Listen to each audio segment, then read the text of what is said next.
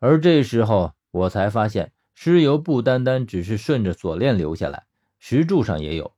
正是因为这样，十三才稳不住身形往下面滑下去。还好他身子灵活，只是落下去了一段距离，并没有跌下去。而这石柱上的尸油却成了一个难题，因为十三的透明手套在这样的情况下也没用了。十三重新落回到地面上，看着我干着急，我则使劲地将身子靠在石柱上往上蹭，以达到能够松开锁链的目的。可是我的身体根本就没有支撑点，加上石柱光滑，根本就无济于事。而且过了没几分钟，我就知道这尸油是干什么的了。也就是在那一刻，我算是明白了为什么旁边的尸体看上去会这么怪异，因为锁链上的尸油引来了一种虫子。这种虫子我从来都没有见过，有指甲盖那么大，长得有些像狮蛾子。而又比狮蛾子身形小很多，而且它的头有些像苍蝇，头上长着很长的两根触手，也不知道是从哪里冒出来的。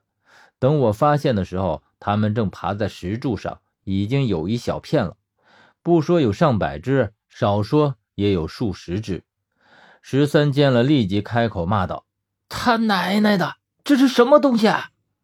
当然，这不是好东西，而且他们的目标很明显。就是被吊着的我，我抬头看一眼头顶，终于发现他们是从锁链与墙壁的缝隙里爬出来的。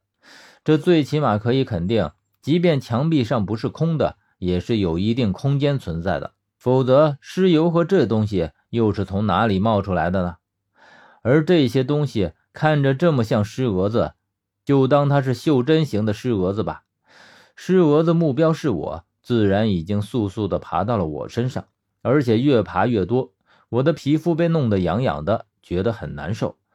而更难受的其实是在心里，我动弹不得，鬼知道他们会从我身上干什么。但我基本上可以肯定，他们的目的自然是钻进我的身体里。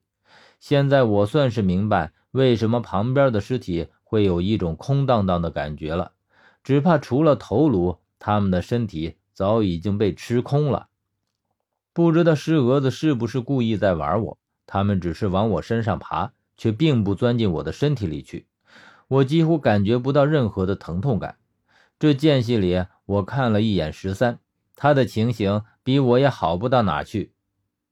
一部分尸蛾子已经朝着他爬了过去，估计是刚刚在石柱上沾了尸油的缘故，而且很明显。尸蛾子对他的态度要恶劣的多了，完全不像我身上的这么温柔。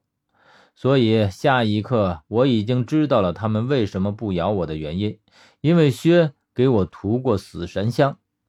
我的猜测果然没有错。不一会儿，我身上的尸蛾子就像见了鬼一样，纷纷逃窜，而全部都朝着十三去了。十三苦叫了一声：“我靠！我哪里招你们这么喜爱了？”上面挂着这么大一只不咬，全来咬我！我翻白眼儿，这家伙就是一只白眼狼啊，而且还是纯的。狮蛾子离了我，我贴着石柱，将自己的身子用力支撑着抬起来。大概是石柱上的尸油被我蹭了差不多，我竟然感觉到自己身子可以支起一些。与此同时，我腾出一只手去拉锁链，虽然只能拉动一点点，但已经让我看见了希望。我小心地拉着锁链，将身子往上提起来，一点点地将套着我脖子的扣给松开。最后，我彻底拉开了锁链，正要抱着石柱滑下去的时候，我感到锁链突然一松，接着只听到一声闷响，头顶上的壁顶竟然塌了下来。我眼疾手快，立刻抱在石柱上，虽然身子撞在上面磕得很疼，但总比直接摔下去要强吧。壁顶的石块坠落，在其间，我看到一只陶罐混在其中，还有狮蛾子从里面飞出来。我赶紧低头朝十三喊：“十三，小心！”